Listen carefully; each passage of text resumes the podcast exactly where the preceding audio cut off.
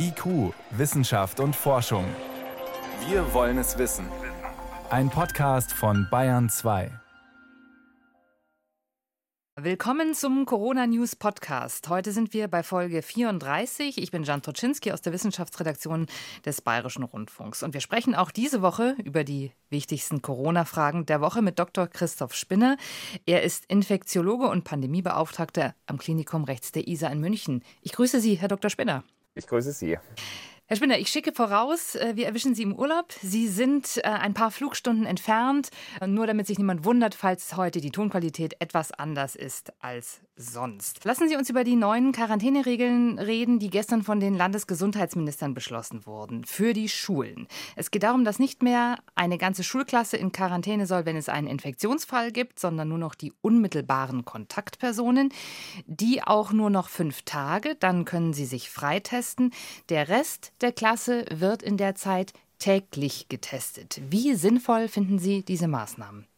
Wir hatten ja letzte Woche schon über die Coronavirus-Bekämpfung an Schulen gesprochen. Die Hauptschwierigkeit besteht dort vor allem darin, dass insbesondere die unter Zwölfjährigen nicht impfbar sind, weil es noch keine Impfstoffe gibt. Und das gemeinsame Ziel muss ja sein, dass wir jetzt in der vierten Welle der Corona-Pandemie möglichst viel Präsenzunterricht ermöglichen können. Deshalb hatten wir Studien aus England besprochen, die eigentlich sehr schön gezeigt hatten, dass das tägliche Testen etwa genauso viele Infektionen verhindert wie vorbeugende Quarantäne. Und deshalb glaube ich, ist diese Maßnahme absolut gut denkbar. Die Gesundheitsministerkonferenz der Länder hat ja gestern auch verbindliche Regeln beschlossen, die dann an allen Schulen in allen 16 Bundesländern eingesetzt werden sollen. Also so, dass bundeseinheitlich etwa ein vergleichbares Vorgehen tatsächlich auch zum Tragen kommt.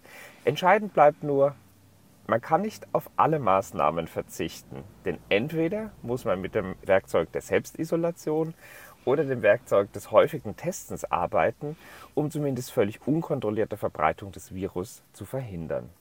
Was auch beschlossen wurde, das Freitesten nach fünf Tagen soll möglich sein, sowohl mittels PCR-Tests als auch Antigen-Schnelltests. Wir haben schon oft über die Tests und die Qualität der verschiedenen Testarten gesprochen. Ist das nicht ein bisschen fragwürdig, sich mit beiden Tests gleichermaßen sozusagen die Freiheit zurückzuholen?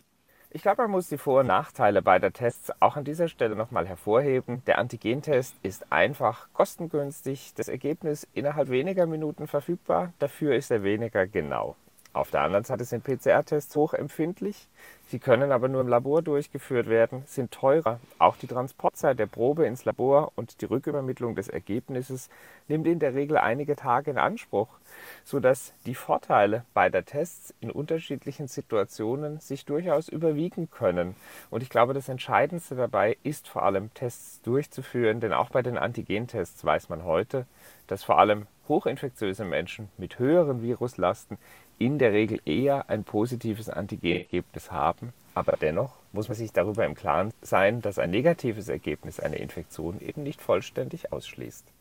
Eine andere Option, die Medizinerkollegen von Ihnen ins Spiel brachten, äh, mittels PCR-Tests kann man auch über einen bestimmten Wert, den sogenannten CT-Wert, die Viruslast einer infizierten Person ermitteln und demnach auch ermitteln, ja, wie infektiös die Person tatsächlich ist. Könnte man dann die Quarantäne nicht noch besser und zielgenauer gestalten? Äh, leider nicht. Wir hatten über den sogenannten Cycle Threshold Wert quasi ein quantitatives Maß, also ein Ausdruck für die Menge an Virus in der untersuchten Probe, zum Beispiel einem Nasen- oder Rachenabstrich, lässt sich leider nicht direkt die Infektiosität ermitteln. Es gibt sehr, sehr gute Daten aus England dazu, in einer Studie, in der sich Kollegen den Zusammenhang der sogenannten CT-Werte und der Infektiosität angesehen haben. Die Schwierigkeit besteht vor allem darin, dass man aus der Höhe des CT-Wertes nicht direkt auf die Infektiosität schlussfolgern kann. Denn tatsächlich ist es so, dass die Arbeit aus England, die ich eben erwähnt hatte, gezeigt hatte, dass vor allem ein Zusammenhang zwischen der Dauer der Symptome eines Infizierten und weniger zwischen dem absoluten CT-Wert und der Infektiosität besteht. Das heißt, der CT-Wert ist zwar ein hilfreicher Parameter bezüglich der Infektiosität, darf aber nie ohne die Dauer der Symptome betrachtet werden. Und deshalb kann er alleine zur Beurteilung des Infektionsrisikos nicht eingesetzt werden. Lassen Sie uns noch mal über die Kinder sprechen, die sich jetzt ja noch nicht impfen lassen können, die unter zwölfjährigen. Wir haben jetzt viele Studien gesehen, die doch zeigen, die Kinder infizieren sich, werden aber nicht so stark krank. Und es gibt jetzt auch erste Erklärungen dafür, beispielsweise die Rolle der Kreuzimmunität durch andere Erkältungsviren. Was können die schützenderweise bewirken? Man nahm ja ganz zu Anfang der Pandemie schon an, dass Menschen, die sich mit anderen Coronaviren, also solchen, die auch den Menschen krank machen, aber nicht SARS-Coronavirus 2, dem neuartigen Coronavirus, kürzlich infiziert hatten, wahrscheinlich so etwas wie eine unspezifische Kreuzaktivität des Immunsystems sagen, mitbringen. Und es gibt jetzt tatsächlich eine Arbeit, die sich vor allem der sogenannten zellulären Immunität und deren Auswirkungen von bereits durchgemachten humanen Coronavirus-Infektionen gewidmet hat. Und die Arbeit untersuchte oder zeigte im Wesentlichen, dass Menschen, die bereits Kontakt mit humanen Coronavirus-Infektionen hatten, und zwar vor allem jüngere Menschen, bei SARS-Coronavirus 2 dann eine Aktivierung ihrer zellulären Immunität im Sinne einer Kreuzaktivität wirklich erfahren. Was bedeutet das? Wer also mal Kontakt mit humanen Coronaviren hatte, der kann sein Immunsystem sehr, sehr viel schneller auf SARS-Coronavirus 2 aktivieren und dann eine spezifische Immunantwort über die sogenannten Helferzellen einleiten. Auch darüber hatten wir in früheren Podcasts schon mal diskutiert. Die Helferzellen, man kann sich das leicht so vorstellen, sind ganz entscheidend bei der Erkennung von fremden Erregern und lösen danach eine Antikörperantwort aus. Je schneller das gelingt, desto schneller kann ein Erreger unter Kontrolle gebracht werden. Und interessanterweise zeigt es sich auch, dass dies bei jüngeren Kindern sehr viel leichter geht als bei älteren Menschen. Und jeder, der dann bereits eine humane Coronavirus-Infektion hatte und beispielsweise mit BioNTech, also einem SARS-CoV-2-Impfstoff, geimpft wurde, auch der hatte eine sehr viel stärkere Aktivierung der zellulären Immunität. Allesamt also Hinweise darauf, dass eine Hypothese, die wir längst hatten, untermauert wurde. Wer bereits Kontakt mit anderen humanen Coronaviren hatte, hat eine sehr viel höhere Wahrscheinlichkeit, einen sehr milden Verlauf einer SARS-CoV-2-Infektion zu erfahren. Und je jünger das Lebensalter ist, desto höher ist die Wahrscheinlichkeit, dass sich das Immunsystem auch daran erinnert. Das heißt, diese Erinnerung, die verlieren wir im Laufe unseres Lebens. Die wird zumindest schwächer? Ja, das ist so.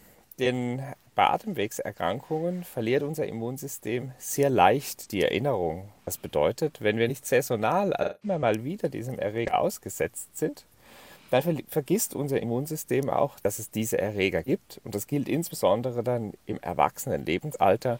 Bei Kindern ist es ja ganz häufig so, dass sie sehr viele Kontakte mit Erkrankungen haben, also das Immunsystem wieder aktiviert wird. Eine andere Arbeit hat eine ganz interessante Sache untersucht, nämlich die Rolle der Schleimhäute bei den Kindern und hat festgestellt, dass die Schleimhäute die Viren schneller und stärker bekämpfen. Das heißt, das Virus kommt nicht so schnell in den Körper und kann deswegen auch keinen so starken Krankheitsverlauf auslösen. Warum agieren die Schleimhäute bei Kindern anders als bei uns Erwachsenen? Ja, auch Kinder sind ja einfach weil sie sich sehr häufig mit vielen anderen Kindern austauschen, ganz häufig Atemwegserkrankungserregern bzw. viralen Erregern ausgesetzt. Auch deshalb, weil das Immunsystem viele dieser Erreger noch nicht gesehen hat.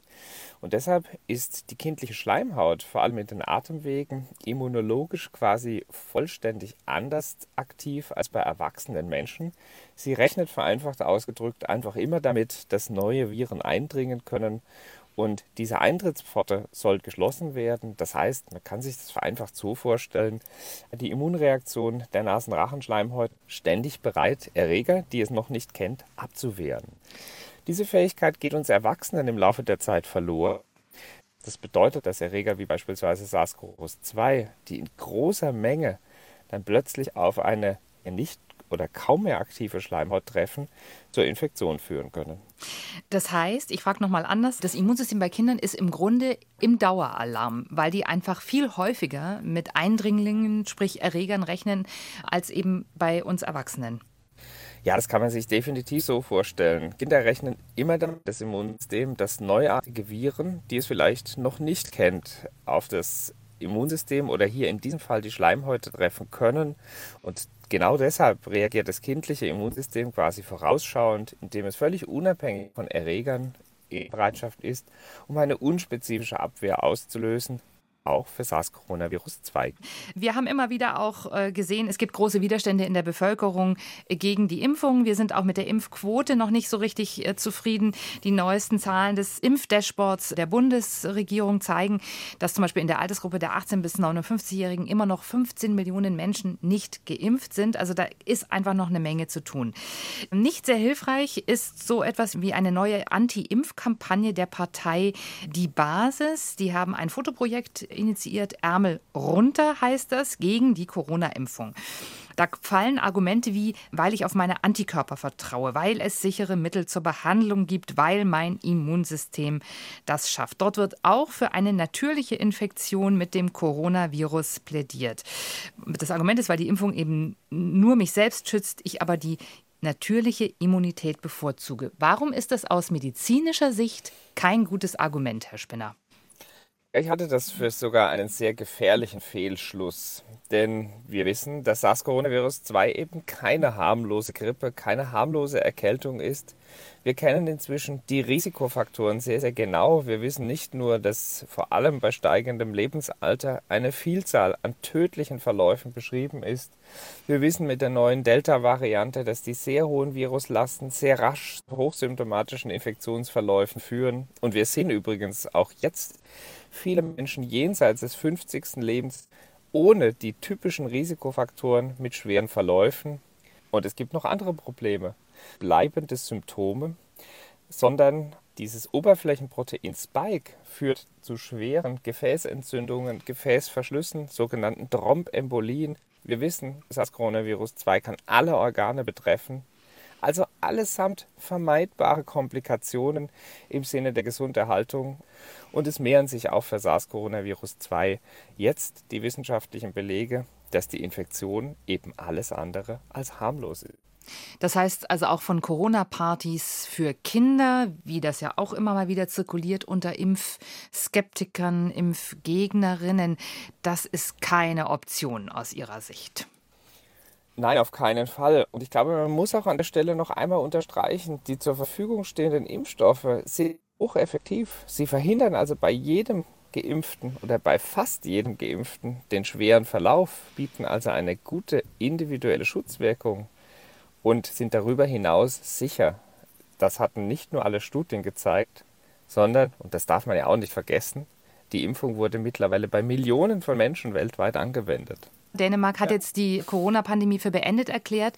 Äh, dort gibt es eine Impfquote von 75 Prozent. Wir sind gerade mal bei 60 Prozent.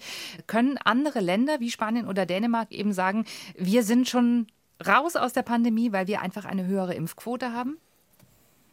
Also unbestritten ist, dass höhere Impfquote der einzige Weg aus der Pandemie ist. Ob 75 Prozent schon ausreichen, bleibt die Frage. Einfach deshalb, weil die neuen Varianten nicht nur infektiöser sind, sondern auch ein Teil der Impften nicht ausreichend geschützt sein wird. Und deshalb bleiben für mich am Ende zwei Botschaften. Wir brauchen dringend eine höhere Impfquote, um nicht im Herbst wieder die Gefahr von einer Vielzahl an Neuinfektionen zu laufen. Und ich denke, wir müssen auch noch mehr Werbung dafür machen, dass die Impfstoffe wirklich sicher und effektiv sind und dass Infektionen trotz Impfung eben nicht bedeuten, dass die Impfung nicht schützt, sondern diese Infektionen in der Regel sehr viel milder sind. Und das Robert Koch Institut hat dazu ja Daten vorgestellt, in denen noch einmal ganz klar unterstrichen wird, dass die Hospitalisierungsrate von doppelt, also vollständig geimpften Menschen wirklich verschwindend gering ist. Herr Spinner, ich danke Ihnen erstmal und wünsche Ihnen für heute erstmal noch einen schönen Urlaub. Ja, vielen herzlichen Dank, Frau Tuczynski. Ihnen alles Gute und bis nächste Woche in gewohnter Qualität.